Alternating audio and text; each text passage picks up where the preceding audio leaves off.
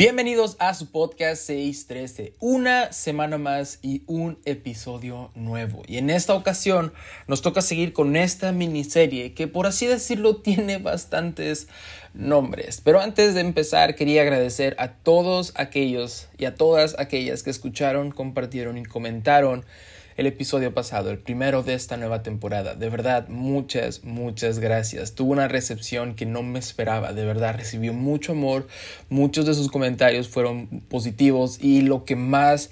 Ah, me llenó y al final es el propósito de, todo esto es que muchas personas dijeron, sabes que Dios habló a mi vida y me gustó mucho esto y esto y esto y esto los invito, los sigo invitando a que si estos episodios siguen siendo de bendición para sus vidas, les parecen interesantes o simplemente quisieran que alguien más los escuche, una, pues sigan escuchándolo, uh, que sigan comentando para que también podamos ir creciendo y podamos ir como llenándonos el uno al otro de, oye, creo que esto, no sé, no estoy de acuerdo en esto, yo pienso de esta manera y cosas por el estilo.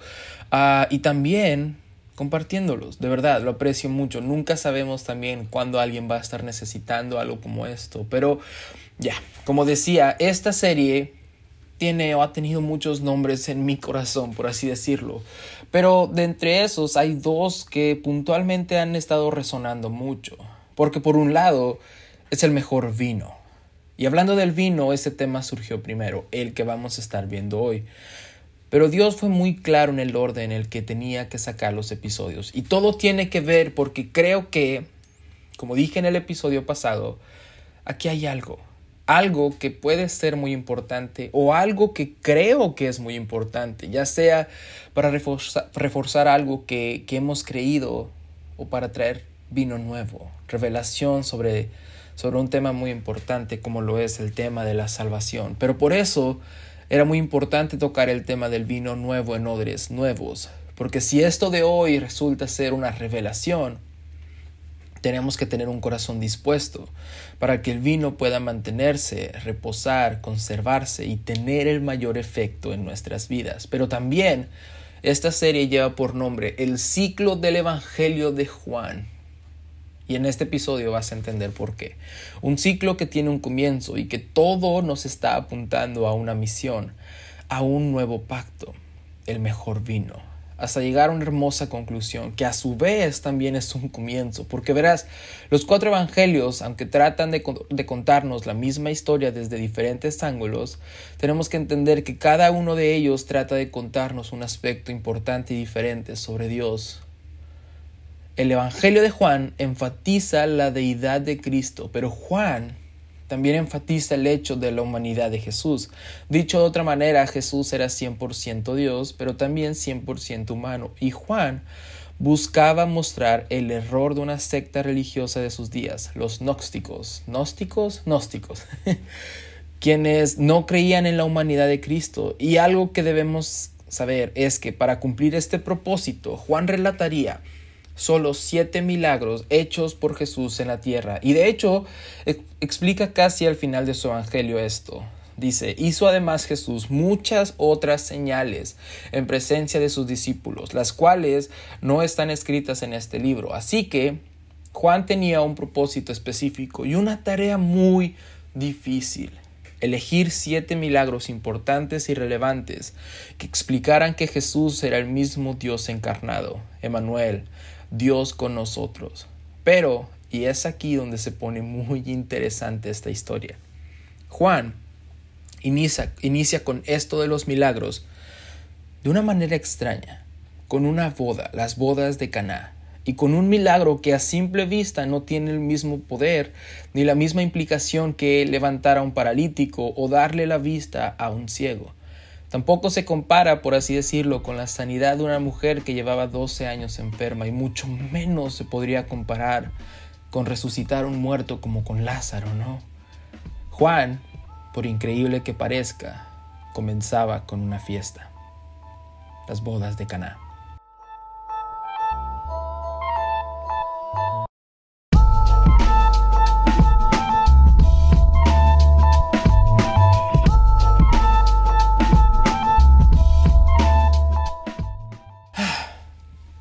Este episodio me ha costado bastante trabajo poder acomodarlo y plasmarlo en palabras. Y estoy casi seguro que no pude hacerlo. Pero espero de verdad que todo esto se entienda y, y creo que hasta cierto punto puede ser algo sencillo de entender, pero también creo que se tiene que entender por medio de revelación. Y para no tomar mucho tiempo, porque el episodio pasado sí duró bastantito, como dije, debemos ir al primer milagro que nos está contando Juan de la vida de Jesús. Una vida que quiere darnos a entender el, el evangelista es algo más que un profeta. Y lo leímos en el episodio pasado. Juan capítulo 2 nos dice, al tercer día se hicieron unas bodas en Caná de Galilea. Y estaba allí la madre de Jesús, y fueron también invitados a las bodas Jesús y sus discípulos. Y faltando el vino, la madre de Jesús le dijo, no tienen vino. Jesús les dijo, ¿qué tienes conmigo, mujer? Aún no ha venido mi hora. Aún no ha venido mi hora. Su madre dijo a los que servían, Haced todo lo que os dijere. Y estaban allí seis tinajas de piedra para agua, conforme al rito de la purificación de los judíos, conforme a la tradición, en otras palabras, en cada una de las cuales cabían dos o tres cántaros. Jesús les dijo, llenad estas tinajas de agua. Y las llenaron hasta arriba. Entonces les dijo, sacad ahora y llevadlo al maestresala. Y se lo llevaron. Cuando el maestresala probó el agua hecha vino, el agua hecha vino, sin saber de dónde era, sin saber de dónde era, aunque lo sabían los sirvientes que habían sacado el agua, llamó al esposo y le dijo, todo hombre sirve primero el buen vino y cuando ya han bebido mucho, entonces el inferior, mas tú te has reservado el mejor vino hasta ahora. Este principio de señales, este principio de señales, este principio, inicio, lo primero, de señales hizo Jesús en Caná de Galilea y manifestó su gloria, y sus discípulos creyeron en él. Revelaciones, ¿no? Vino nuevo, el mejor vino. Como decíamos, todo este Evangelio de Juan se trata o está intentando ser revelación tras revelación tras revelación, tratar de explicar varias cosas, pero entre todo explicar algo muy importante, no solo para nosotros, sino para aquella época, para las personas que estaban viviendo en aquel entonces. Explicar que Jesús era el mismo Dios encarnado y que no hay una desconexión entre lo que los judíos creían y lo que se les estaba siendo revelado por medio de Jesús. Todo desde el principio estaba apuntando a este momento. Por eso también Juan comenzaba su evangelio con en el principio era el verbo y el verbo era con Dios y el verbo era Dios dando a entender que no había una separación, no era uno y otro, sino que era el mismo Dios. Este era en el principio con Dios y todas las cosas por Él fueron hechas y sin Él nada de lo que ha sido hecho fue hecho. En Él estaba la vida y la vida era la luz de los hombres. La luz en las tinieblas resplandece y las tinieblas no prevalecieron contra ella. Jesús era esa luz que venía a alumbrar todo lo que antes había sido sombra. Jesús era el mejor vino y se les estaba presentando. Versículo 6. Hubo un hombre enviado de Dios, el cual se llamaba Juan. Este vino por testimonio para que diese testimonio de la luz a fin de que todos creyesen por él. No era él la luz, sino para que diese testimonio de la luz ¿Por qué Juan el discípulo corta tan de pronto este pequeño flashback que tenemos del Génesis, del principio, cuando nos dice, en el principio era el verbo, para después interrumpir, por así decirlo, y hablarnos de Juan el Bautista? Hmm. El tiempo presente. Porque ves, todo lo que Juan trataba de decir es que todo era un ciclo que estaba siendo completado. Versículo 9. Aquella luz verdadera que alumbra a todo hombre venía a este mundo. Venía a este mundo. No es que era enviado, sino que venía a este mundo. En el mundo estaba y el mundo por él fue hecho, pero el mundo no le conoció. A los suyos vino y los suyos no les recibieron. Odres viejos, ¿te acuerdas? Mas a todos que, los que le recibieron, a los que creen en su nombre, mm, revelación del nombre, revelación del nombre de Jesús, porque no hay otro nombre dado a los hombres por el cual podamos ser salvos.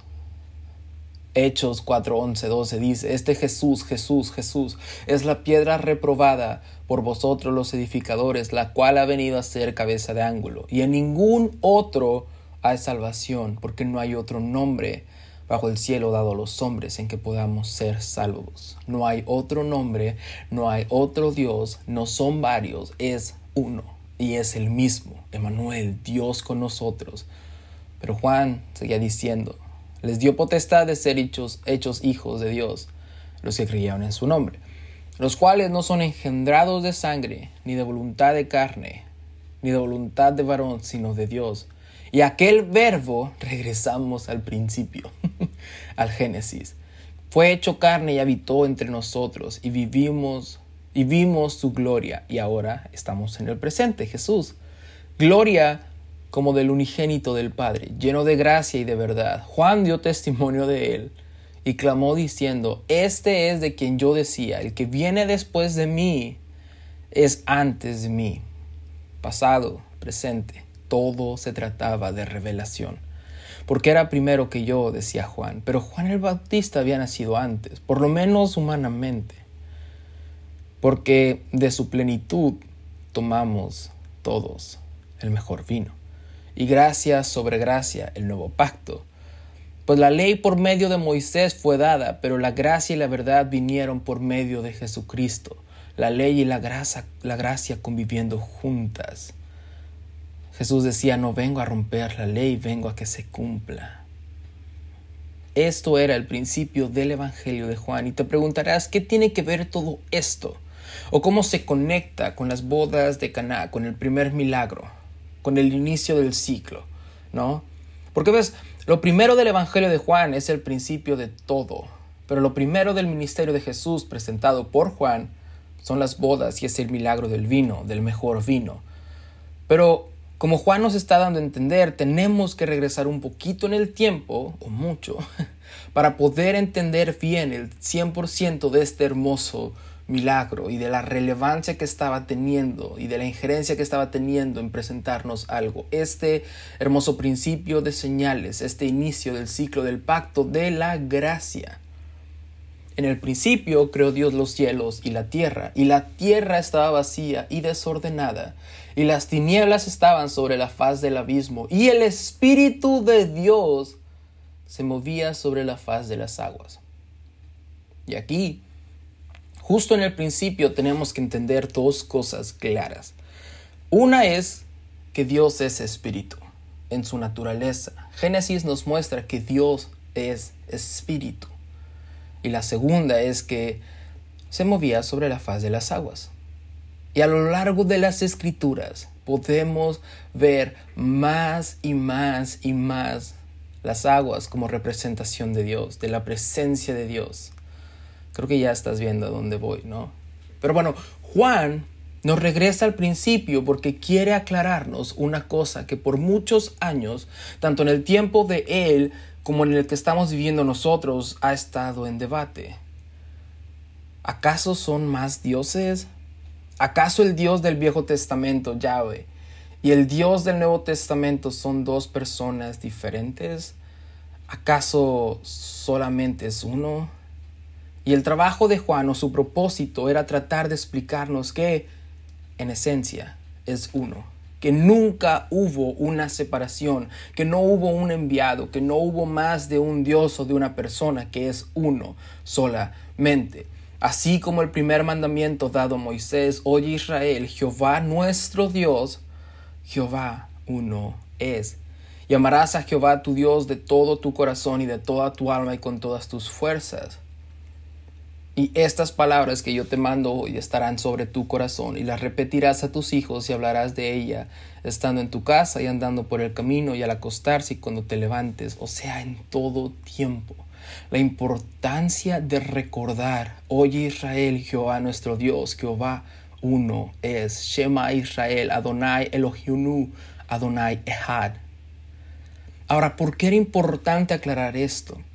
porque era importante explicar que Jesús no era otra persona, Porque para los israelitas este primer mandamiento era el pilar, el que repetían constantemente en sus familias, cuando se levantaban, cuando se acostaban, cuando iban por el camino. Y esto precisamente era un conflicto para los israelitas. Por eso no podían aceptar a Jesús, por eso este vino nuevo no podía caer, porque eran odres viejos que solamente estaban viendo con ojos físicos, porque no era lo que ellos pensaban de un Dios, porque desde el principio esto los distinguió a los israelitas de los demás pueblos, pueblos que tenían distintos dioses y que adoraban a, varias deidades, diferentes personas. Y no fue hasta que Abraham fuera llamado fuera del pueblo donde él vivía, de su parentela, un pueblo idólatra, cuando comenzó la promesa con el pueblo de Israel, antes de siquiera existir un pueblo de Israel, el nuevo pacto. Por eso mismo más adelante él siempre se presentaba como el Dios de Abraham, de Isaac y de Jacob. Y es aquí donde podemos ver cómo todo se empieza a conectar. Porque ves, cuando Abraham es llamado y después Dios le da una promesa de un hijo, el cual va a llamar Isaac, y e Isaac, perdón, iba a ser el hijo de la promesa y de él iba a venir toda la descendencia. Más adelante Dios le dice a Abraham, sacrifícame a tu hijo. Y tenemos toda esta historia del sacrificio que Dios le pide a Abraham y que Abraham está dispuesto a hacer por Dios. Pero antes, y lo tocamos en el último episodio de la temporada pasada, antes de que Abraham fuera a matar, o más bien antes de que, de que Abraham sacrificara 100% a su hijo, ya lo tenía ahí, en, en, el holocausto ya tenía todo preparado, ya lo iba a sacrificar y un ángel vino y le dijo, no lo hagas. Pero antes de eso, Isaac le hace una pregunta que trasciende los siglos. Isaac le pregunta a su padre, Padre, llevamos la leña, llevamos todo lo que necesitamos para el sacrificio, para el holocausto pero ¿dónde está el Cordero? Y es aquí, mm, es aquí una de las primeras conexiones que podemos ver con Jesús, porque esa pregunta que Isaac le hace a su padre miles de años atrás es contestada por Juan el Bautista. Isaac le pregunta a Abraham, Padre, ¿dónde está el Cordero para el sacrificio? Y Juan, cuando ve venir a Jesús, Juan el Bautista dice, He aquí el Cordero que quita el pecado del mundo. Porque Abraham había contestado, Isaac, hijo, el Señor proveerá. Y Juan el Bautista decía, he aquí el Cordero. Isaac, he aquí el Cordero que quita el pecado del mundo. Y podemos seguir viendo más conexiones. Porque ves, después, como dije, pasan y pasan los años, pero nunca deja de terminar el ciclo, nunca deja que las cosas estén al azar. Y pasa el tiempo y de repente llegamos a la historia de Moisés. Y Moisés es llamado por medio de una zarza. Y Moisés es ah, llamado para una misión importante que es liberar al pueblo de Israel. Porque ya era un pueblo, pero ahora este pueblo era esclavo. Y cuando Moisés está ahí, teniendo esta interacción con Dios, con esta zarza, le dice en su duda, le dice en su inseguridad, pero me van a preguntar quién me está mandando. Porque ves, hace años me preguntaron, ¿y a ti quién te puso como líder? Bueno, me van a preguntar quién me mandó. Y Jesús, perdón, y Dios, bueno, le dice, diles que te mande el yo soy. Diles que el gran yo soy te envía diles que yo soy el que estoy. Y ves, si nos vamos a Juan 8, 57 y 58, miles de años después, había unos fariseos que estaban cuestionando a Jesús y le dijeron, entonces, tú no tienes ni 50 años y has visto a Abraham. Y Jesús les dijo, de cierto, de cierto les digo, que antes que Abraham fuese, yo soy. No les dijo yo fui, yo era. Les dijo yo soy. Y justo en ese momento estaba apelando a que los israelitas sabían quién era el yo soy. Hey, ¿Se acuerdan del que le, le, habló a Moisés en la zarza? ¿Se acuerdan del llamamiento? ¿Se acuerdan de aquel que los libró de Egipto? Bueno, yo soy. Jesús estaba conectando todo una vez más. Después, el pueblo de Israel, guiados por Moisés, mandado por el gran yo soy, empieza a, a, salir de Egipto y tenemos esta historia de la liberación del pueblo de Israel de Egipto, pero tienen que pasar o tienen un contratiempo, ¿no? Se enfrentan a un mar. Y de repente Dios dice a Moisés, levanta esta vara y yo abriré el mar. Y por mucho tiempo había pensado que solamente Dios era abridor de caminos. Pero, pero Jesús lo ponía de una, manera, de una manera más hermosa. Porque él decía, yo soy el camino, la verdad y la vida. Yo soy el camino. ¿Te acuerdas del Espíritu donde estaba al principio del tiempo? Yeah, yo soy las aguas. Yo soy el que abre el camino, pero yo soy el camino. Y yo soy aquel que vence a tus enemigos y los deja en el pasado. ¿Entiendes ahora toda la conexión que existe entre el Dios del Viejo Testamento y el Dios del Nuevo Testamento? No hay una separación.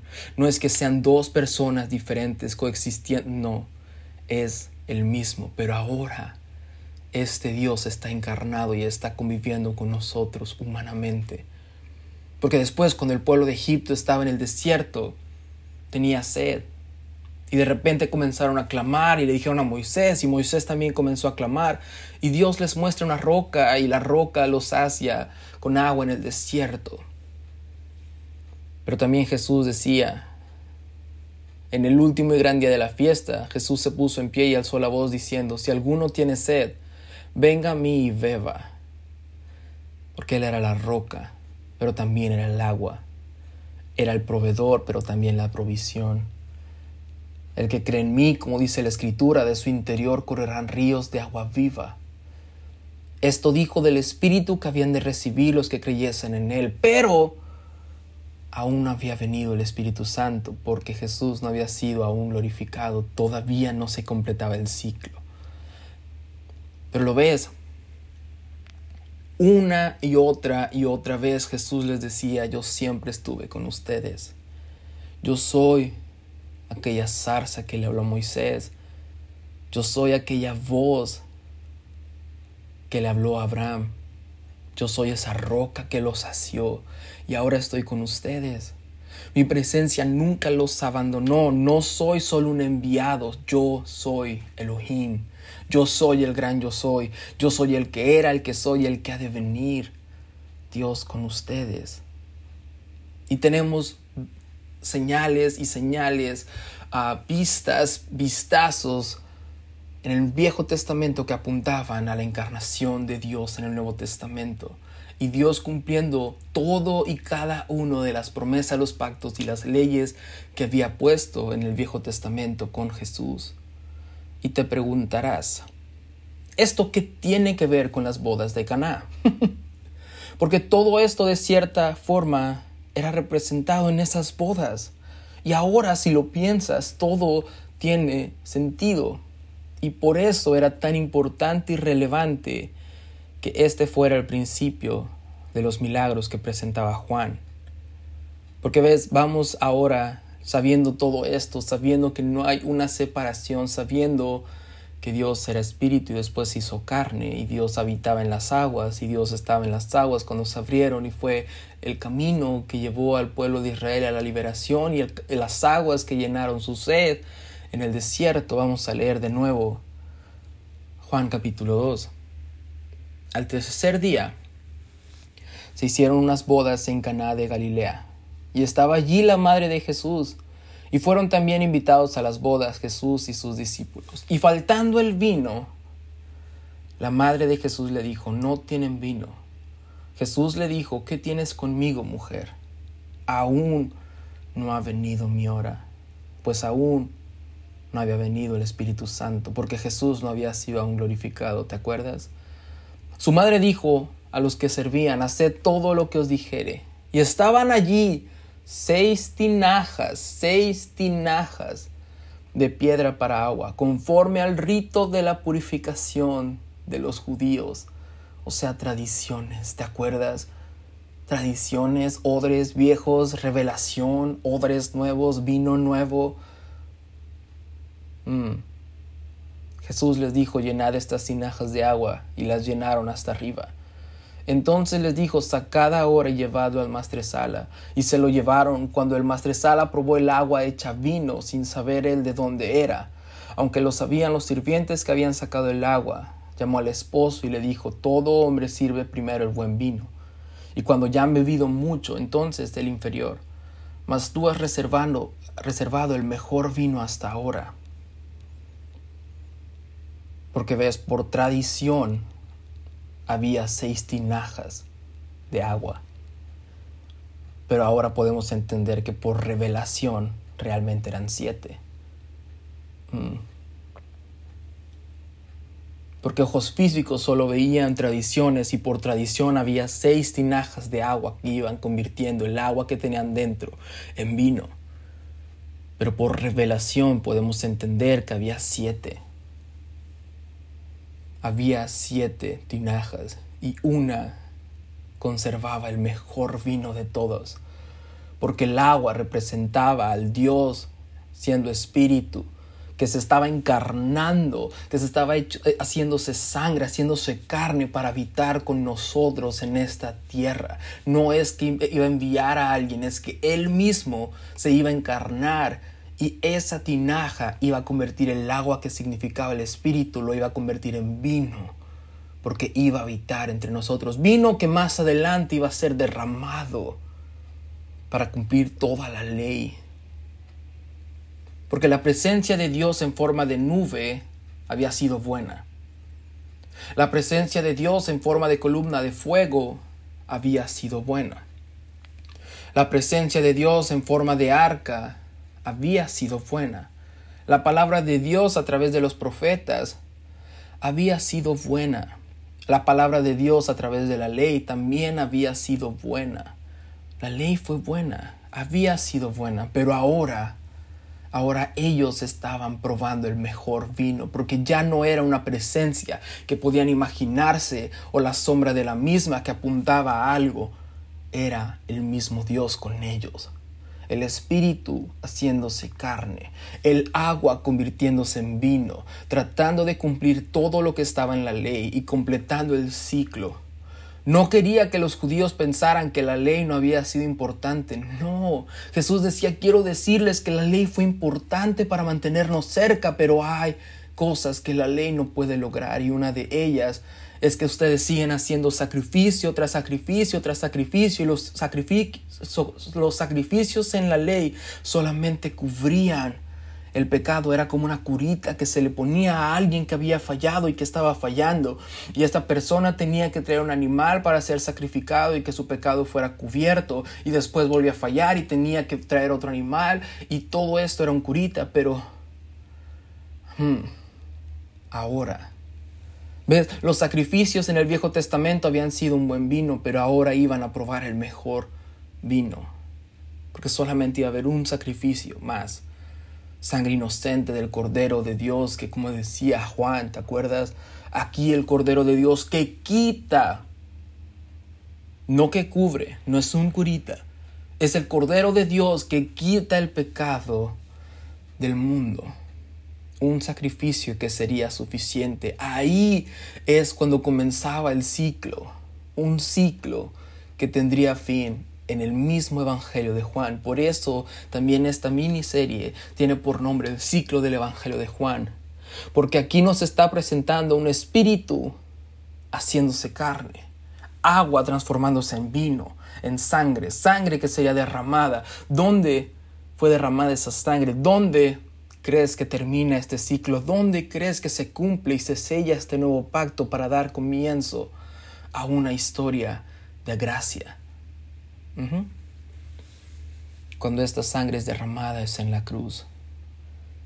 Cuando se cumple el sacrificio del Cordero sin mancha, sin pecado, que cargó con todos los pecados de nosotros en esa cruz y que derramó hasta la última gota de sangre. Porque esto nos quería mostrar Juan en su Evangelio. Aquel Dios que estaba en el trono. Aquel Dios que está desde el principio de la creación, que está ahorita y que estará hasta el final, se estaba haciendo carne por amor a nosotros. El agua estaba siendo convertida en vino para después derramarse. Jesús era la copa, pero Jesús también era la sangre que estaba en la copa. Tomad y bebed todos de ella, ¿no? Pero el ciclo tenía que ser completado. Y por eso, al final, en el mismo Evangelio de Juan, cuando Jesús ya había sido crucificado, entonces los judíos, por cuanto era la preparación de la Pascua, a fin de que los cuerpos no quedasen en la cruz en el día de reposo, pues aquel día de reposo era de gran solemnidad. Rogaron a Pilato que se les quebrasen las piernas y fuesen quitados de allí. Vinieron pues los soldados y quebraron las piernas al primero y asimismo al otro que había sido crucificado con él. Mas cuando llegaron a Jesús, como le vieron ya muerto, no le quebraron las piernas. Pero uno de los soldados le abrió el costado con una lanza, y al instante salió sangre y agua. Y al instante salió sangre y agua. Juan 2 nos decía que el agua había sido convertida en vino para ser derramada. Pero cuando el guardia había atravesado con su lanza, salió la última gota de sangre y agua. Mm. El ciclo se había completado. La sangre ya había sido derramada. El sacrificio ya había sido entregado. El pacto ya había sido sellado. Pero, y aquí es lo hermoso, cuando salió hasta la última gota del cordero, del vino, de la copa, de Jesús. Oh, el Cordero que quita el pecado del mundo. Cuando salió la última gota de sangre, salió también agua. Si alguno tiene sed, venga a mí, beba, y el que cree en mí, como dice la Escritura, de su interior correrán ríos de agua viva. Esto dijo del Espíritu que habían de recibir los que creyesen en Él, en el nombre pues aún no había venido el Espíritu Santo porque Jesús no había sido glorificado, pero ahora, ahora en la cruz, cuando ya se había completado el ciclo, cuando ya la sangre, aquella, aquel vino que había sido convertido del agua, aquella sangre que iba a ser redentora del mundo, había sido derramada. Ahora era turno del Espíritu Santo ser derramado a cada uno de nosotros. La sangre había sido derramada para cubrir nuestros pecados, pero ahora el agua que se había transformado en vino era lo que se derramaba sobre nosotros. Primero ese vino se había derramado y la sangre había salido, pero ahora era el turno del agua en ser derramada. Cuando llegó el día de Pentecostés estaban todos unánimes juntos y de repente vino del cielo un estruendo, como de un viento recio que soplaba, el cual llenó toda la casa donde estaban sentados. Y se les aparecieron lenguas repartidas como de fuego, asentándose sobre cada uno de ellos, y fueron todos llenos del Espíritu Santo, el agua y comenzaron a hablar en otras lenguas según el Espíritu les daba que hablasen. Moraban entonces en Jerusalén judíos, varones piadosos de todas las naciones del cielo, y hecho este estrendo se juntó la multitud y estaban confusos porque cada uno les oía hablar en su propia lengua. Y de hecho, en el versículo 13 de este capítulo en Hechos, dice que otros se burlaban y decían, están llenos de mosto que mosto era una, una parte del proceso en la preparación de vino. Y Pedro, poniéndose en pie con los once, alzó la voz y les habló diciendo, varones judíos y todos los que habitáis en Jerusalén, esto sea notorio y oíd mis palabras, porque estos de los cuales ustedes están burlando, estos de los cuales ha sido derramado el Espíritu Santo sobre ellos, estos no están ebrios como vosotros suponéis. No tienen el vino que ustedes piensan. Ellos no tomaron el vino que todos toman, Porque así como a ustedes se les acabó el vino en la fiesta, al pueblo de Dios nunca se le acaba el vino, el mejor vino, la sangre de Cristo y el Espíritu Santo derramado sobre cada uno del pueblo del nombre, el nombre que es sobre todo nombre, aquel nombre que no hay otro nombre dado a los hombres en el cual podemos ser salvos sino Jesús el mejor vino. Ellos pensaban que estaban borrachos, que estaban ebrios, y Pedro les dijo, no es el vino que ustedes piensan. El ciclo ya se completó, el vino ya fue derramado, y ahora... Ahora ya no es Dios en visión, ya no es Dios con nosotros, es Dios en nosotros. Es el Espíritu de Dios viviendo en nosotros, el mejor vino, el ciclo donde la iglesia era fundada, la iglesia del nombre, la iglesia de Jesucristo. Y ahora, la pregunta para terminar esta miniserie. ¿Cómo podemos nosotros beber de este vino? Ser bañados con la sangre del Cordero, ser llenos del Espíritu Santo. Pedro se paró y les dijo, arrepentíos y bautícese cada uno de vosotros en el nombre de Jesucristo. En un solo nombre. En el nombre de Jesucristo, el Cordero inmolado, Dios con nosotros para perdón de los pecados y recibiréis el don del Espíritu Santo.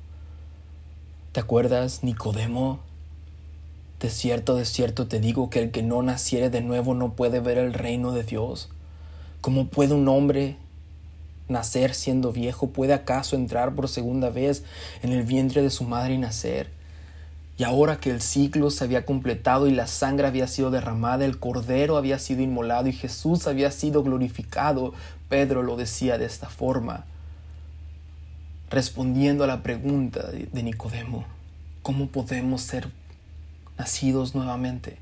Arrepentíos y bautícese cada uno de vosotros en el nombre de Jesucristo para perdón de los pecados y recibiréis el don del Espíritu Santo.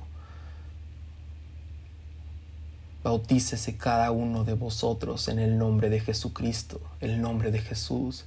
Jesús, la imagen del Dios vivo, el nombre que es sobre todo nombre, el Dios hecho carne, el Dios habitando entre nosotros, el gran yo soy, el mejor vino, el principio y el fin, el único Dios, el Espíritu que se movía al principio sobre las aguas en la fundación de la tierra, y el mismo Espíritu que después se hizo vino en las bodas de Caná y se hizo carne para derramar su sangre, derramar ese vino y quitar nuestro pecado, para después volver a convertirse en agua y derramarse en forma de Espíritu en nosotros, para llevarnos a toda verdad y justicia.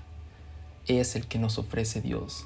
Su espíritu mismo nos quiere dar de beber. Primero nos quiere bañar en su sangre. Quiere que su sangre sea derramada sobre nosotros, volver a nacer de nuevo, entrar en las aguas del bautismo en el nombre de quien, de Jesús, para poder estar de nuevo, para poder ser odres nuevos, para ser hijos de Dios, para nacer de nuevo, ser nueva criatura y también recibir el don del Espíritu Santo. Porque ahora está a nuestro alcance el mejor vino